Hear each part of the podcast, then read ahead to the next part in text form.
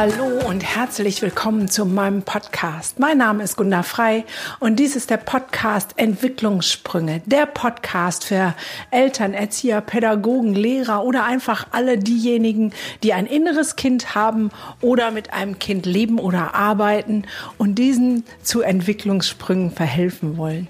Heute geht es um das Thema Medienkonsum und Digitalisierung und ich freue mich unendlich, dass du da bist und wieder zuhörst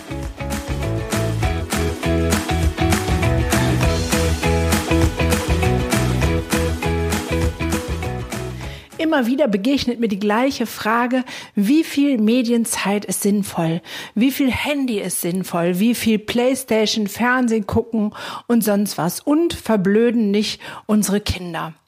Fakt ist nun mal, dass wir erstmal ganz anders groß geworden sind. Meiner einer musste noch zu einer Telefonzelle laufen und drei Groschen parat haben, um mit jemandem telefonieren zu können. Ich kann mich sogar erinnern, dass meine Schwestern mal Freunde sozusagen im Ausland hatten und unsere Telefonrechnung dann exorbitant in die Höhe geschnellt ist und wir an unserem Telefon seither ein kleines Büchlein hatten, wo wir immer eintragen mussten, mit wem wir lange telefoniert haben. Sowas ist in der heutigen Zeit undenkbar. Und dennoch sind wir Eltern oftmals geneigt, mit unseren Erfahrungen, mit unserer, ja, Art des Großwerdens auf unsere Kinder zu schauen und ihnen genau das Gleiche, ja, zumuten zu wollen, will ich fast sagen eine Tochter von einem ungefähr gleichaltrigen Mann, von den ich kenne, die sagte mal, Papa, ich will kein Handy, dann kannst du mich ja immer anrufen, als es bei ihr um die Frage des Handys ging. Und tatsächlich ist das wirklich eine sehr, sehr spannende und tiefgreifende Frage, weil auf der einen Seite ist die Digitalisierung nicht aufzuhalten und ein Jugendlicher ohne ein Smartphone, das ist so, wie wir vielleicht früher ohne Fahrrad gewesen wären oder ohne Gummistiefel. Das gehört heute zu der Lebenswelt der Jugendlichen hinzu. Und dennoch gibt es ein paar, ja, gefährliche Dinge. Früher ähm, hat man eins im Gesicht gesagt, du bist eine blöde Kuh oder was auch immer. Und dann war das Thema erledigt. Heute wird sowas über WhatsApp weitergetragen und dann kriegt man auf einmal WhatsApp-Nachrichten nicht nur von dem, mit dem man sich zerstritten hatte, sondern noch von den Freundinnen und Freunden und wird beleidigt und ähm, da gehen ganz unglaubliche Dinge hin ab. Ich glaube, heutzutage ist Fernsehen auch gar nicht mehr so spannend. Fast jeder kann auf seinem Smartphone YouTube-Videos oder die Lieblingsserie über Netflix oder sonst was gucken. Und ähm, die nächste große Baustelle ist ähm, die liebe PlayStation oder wie oder wie die Dinger alle heißen. Aber ich will noch mal von vorne anfangen. Das Handy. Ist es denn nun notwendig? Oder ist es nicht? Es gibt die einen, die ihr Kind sehr früh ein Handy geben. Und da sind wir wieder so ein bisschen bei den Helikoptereltern, die schon in der ersten Klasse kennt. Dann bist du immer erreichbar. Und du kannst mich auch immer anrufen, wenn was ist. Ja, was soll ich dazu sagen? Ich glaube, das ist dann eher die Angst der Mutter als wirklich die Notwendigkeit, ähm, des Kindes, dass es anrufen muss. Und da finde ich, wird diese Ambivalenz am besten deutlich. Auf der einen Seite möchten wir nicht, dass die Kinder lange am Handy sind, weil wir sind ja auch ohne groß geworden. Und auf der anderen Seite sollen sie immer erreichbar sein und uns auch immer erreichen können, damit wir die letztendliche Kontrolle haben. Also worum geht es eigentlich? Geht es darum, ob ein Kind mit sechs Jahren ein Handy braucht oder nicht? Ich glaube nicht. Ich glaube, es geht darum, einen, ja, verantwortungsbewussten Umgang damit zu finden. Mein Großer zum Beispiel, der hat mit acht Jahren kein Smartphone, aber ein Handy bekommen, weil er mit dem Zug alleine von Viersen bis nach Essen zu seinem Vater gefahren ist. Wir haben das geübt, immer ein Stückchen mehr und da auf der Distanz wollte ich gerne, dass er mich anrufen kann, wenn irgendwas ist oder ich anrufen kann und nachfragen kann, ob alles in Ordnung ist. Und nach dem Handy kam irgendwann ein Smartphone. Mein Kurzer, inzwischen 13, hat jetzt sein allererstes Handy und Smartphone bekommen. Und das auch nur, weil der Trainer vom Fußballclub gesagt hat, ähm, bei uns sind die Jungs selbst verantwortlich dafür, dass sie absagen. Dazu gibt's eine WhatsApp-Gruppe und sie sollen bitte Selbstverantwortung tragen und nicht immer die Mütter vorschicken. Aha, ihr merkt daran, was meine Haltung darin ist. Es geht um Verantwortung übernehmen und Verantwortung auch übergeben den Kindern und nicht um Kontrolle, nicht um Kontrolle zu gucken, wo sind meine Kinder und wann machen sie was, um sie immer erreichbar zu haben und die sorgende Mutter weiß, ah, es ist alles gut. Ich habe in meiner Praxis wirklich ähm, die unglaublichsten Dinge erlebt von einer Mutter, die ihre 17-Jährige fast gestalkt hat. Die musste sozusagen eine WhatsApp schreiben, wenn sie in der Schule angekommen ist. Sie musste eine WhatsApp schreiben, wenn sie von der Schule losfährt. Sie musste eine WhatsApp schreiben, wenn sie dann wieder zu Hause angekommen ist, weil die Mutter noch berufstätig war. Und wenn dieses Mädchen unterwegs war, musste es auch andauernd eine WhatsApp schreiben. Und wenn sie das nicht tat, dann war schon Holland in Not. Das ist so ähnlich wie so eine elektronische Fußfessel vom Gefängnis. Das geht gar nicht. Das ist Einschränkung der persönlichen Freiheit. Und auf der anderen Seite gibt es Momente, wo ich das Handy meiner Söhne einfordern muss und sagen muss, ich muss jetzt den WhatsApp-Verlauf sehen. Mein Großer ist mal ausgegrenzt und gemobbt worden. Und es gab Anschuldigungen, dass auch er sowas getan hat. Und dann musste ich mir sozusagen blind sein Handy angucken. Und was braucht es dafür, damit es kein Eingriff in die Privatsphäre ist? Dafür braucht es erstmal Vertrauen. Vertrauen zwischen dir und deinem Kind.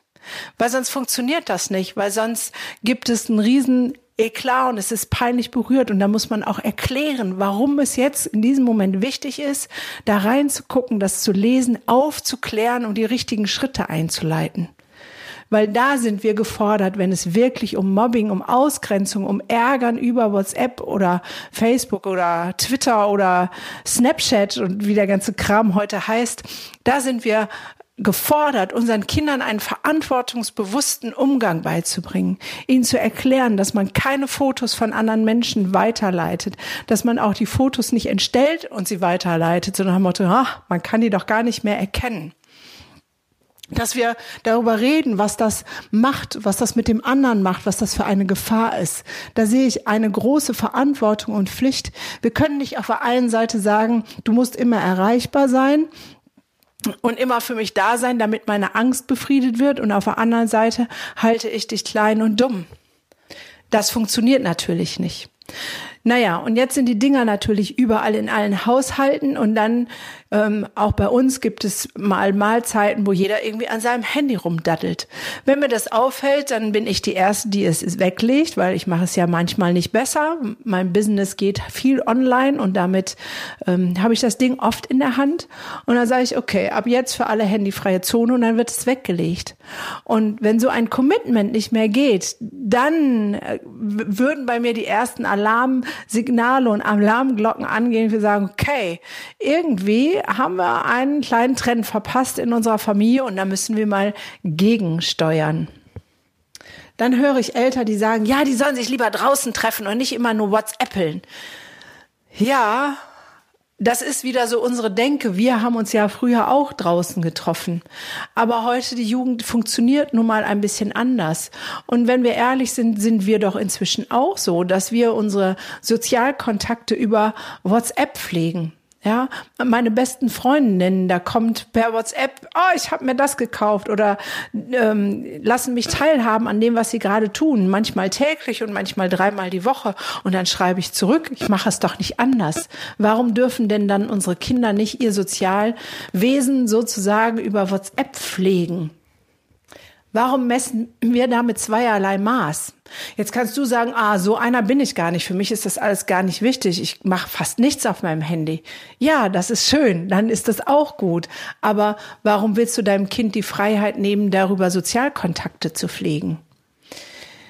Ich glaube, wir brauchen eine aufgeklärte Elternschaft und aufgeklärte auch El Lehrer und Erzieher und Pädagogen, dass wir uns der Digitalisierung nicht verschließen.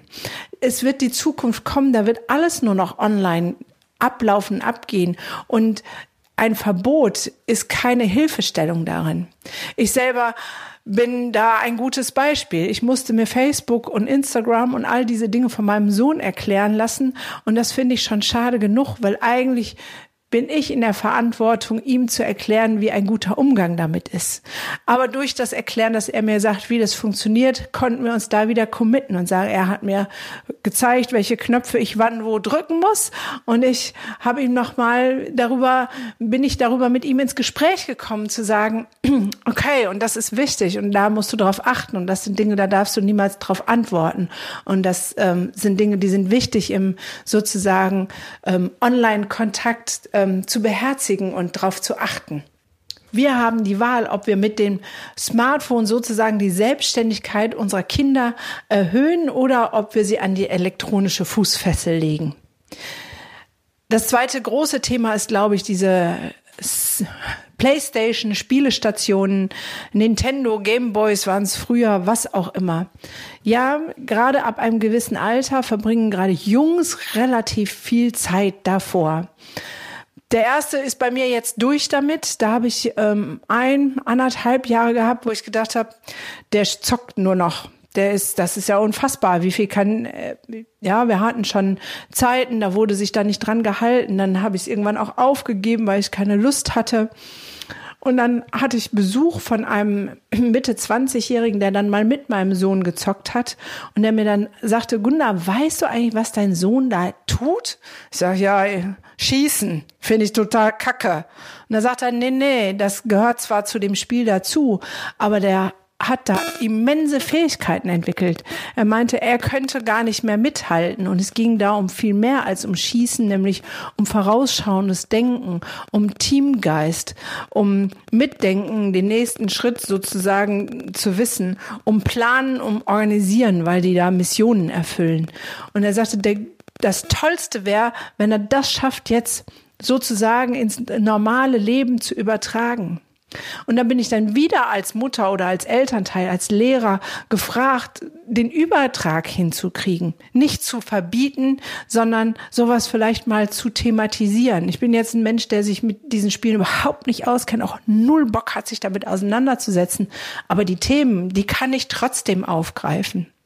Und das Spannende bei meinem Großen war, es gab Anreize, was anderes zu machen, als er angefangen hat, sozusagen Videomarketing zu, zu lernen und mir ein bisschen in meinem neuen Business zu helfen, dann sagte er, Mama, ich brauche die Playstation gar nicht. Dann hat er sie weggeräumt, dann hat er ähm, nur gearbeitet. Und ähm, dann hatte das eine Zeit lang gemacht und dann kam sie wieder, aber in Maßen.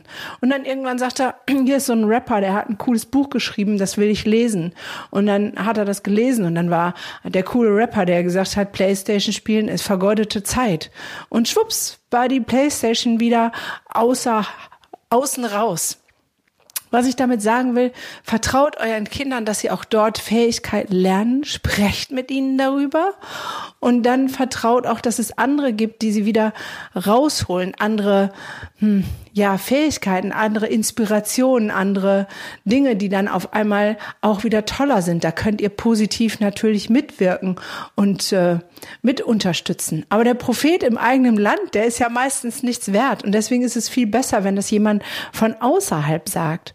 Und trotzdem wissen beide meine Jungs eine ganz klare Haltung. Sollten sie die Schule fertig haben und keine Ausbildung anfangen oder irgendeinen Job haben, werden ich die beiden, also nicht beide zusammen, sondern dem, den es trifft, vor die Tür setzen, weil es bei mir ähm, in einem Zimmer sitzen, Playstation spielen, nicht zur Schule gehen, keinen Job haben, das wird es bei mir nicht geben. Das klingt jetzt hart, aber ich mache das, weil ich sie liebe und genau das wissen sie auch. Das heißt, auch da braucht es eine klare Haltung meiner Meinung nach und das Vertrauen, dass in der Umbauphase Pubertät, wo das Gehirn neu konfiguriert und zusammengesetzt wird, das eine Phase ist, wo sie sich mit solchen komischen Spielen einfach ablenken und ähm, ja, dieser Umbau vielleicht dann im passiven Be Zustand nebenbei läuft. Hab doch Vertrauen in deine Kinder, dass es wieder gut wird, dass sie auch diese Phase überwinden mit einer klaren Haltung deinerseits, ohne sie andauernd zu ähm, meckern, zu penetrieren mit, äh, musst du schon wieder Playstation zucken, äh, ne, alles viel zu viel. Klar, worauf ihr achten solltet, ist, dass sie genug schlafen. Also bei mir gab es ganz klare Zeiten und die wurden auch eingehalten, dass nach einer bestimmten Uhrzeit die Geräte einfach alle aus sind. Jetzt ist der Kurze in der PlayStation-Phase und auch da ist es wieder ganz anders. Der Große durfte seine Playstation auf dem Zimmer haben, weil ich ihm vertrauen konnte. Wenn ich sage, jetzt ist Schluss, dann war auch Schluss. Der Kurze, dem geht das nicht. Wenn ich dem die Playstation aufs Zimmer lassen würde, wäre die wahrscheinlich Dauer an. Also steht die, die er nutzen kann, im Wohnzimmer. Und da muss er mich immer fragen, ob ich das gerade haben kann im Wohnzimmer. Das heißt, das ist schon allein durch meine Anwesenheit und dadurch, dass es mein Wohnzimmer ist, limitiert und eingeschränkt. Und auch da gibt es dann kein Diskutieren und kein Jammern drüber. Und dennoch bin ich mir sicher, dass auch das nur eine Phase ist. Er geht weiterhin zum Fußballspielen, verabredet sich mit Freunden und ist viel draußen.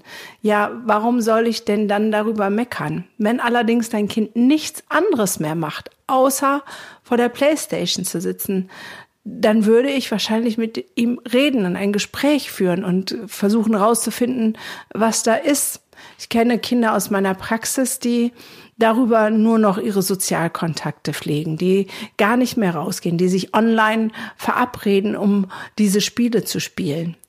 Natürlich bin ich für eine Ausgewogenheit. Und wenn das nur noch online geht, dann gäbe es auch ganz klare Konsequenzen und Schritte, sagen, nee, das muss im Verhältnis stehen zueinander.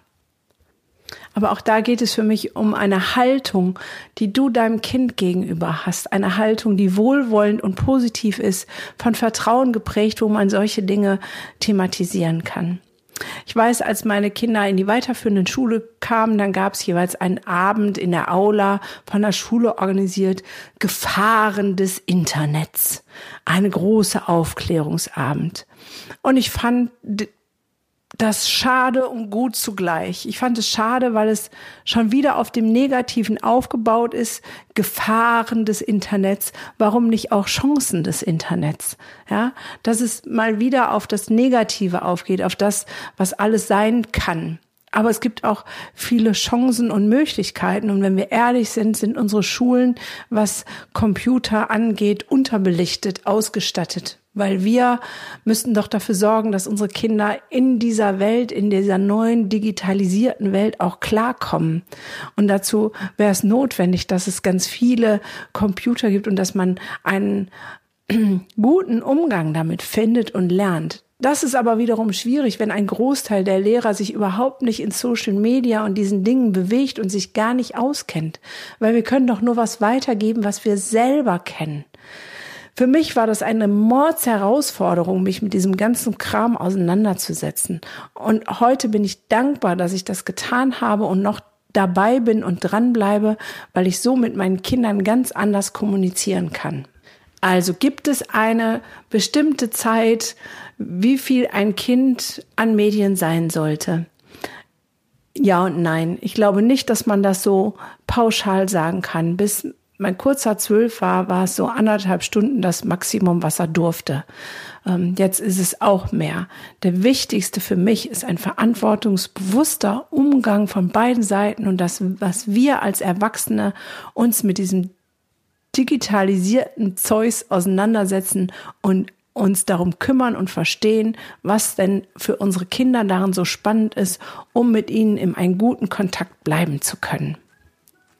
Ich hoffe, ich konnte dir ein paar gute Impulse geben und wünsche dir einen schönen Tag. Ich bin unendlich dankbar, dass du dabei bist und diesen Podcast anhörst und freue mich auf jeden Fall über eine Bewertung, wenn du magst, mir fünf Sterne dazulassen und vielleicht noch einen netten kleinen Kommentar. Das würde mich sehr freuen. Ansonsten sage ich bis bald und bis zur nächsten Folge, deine Gunda.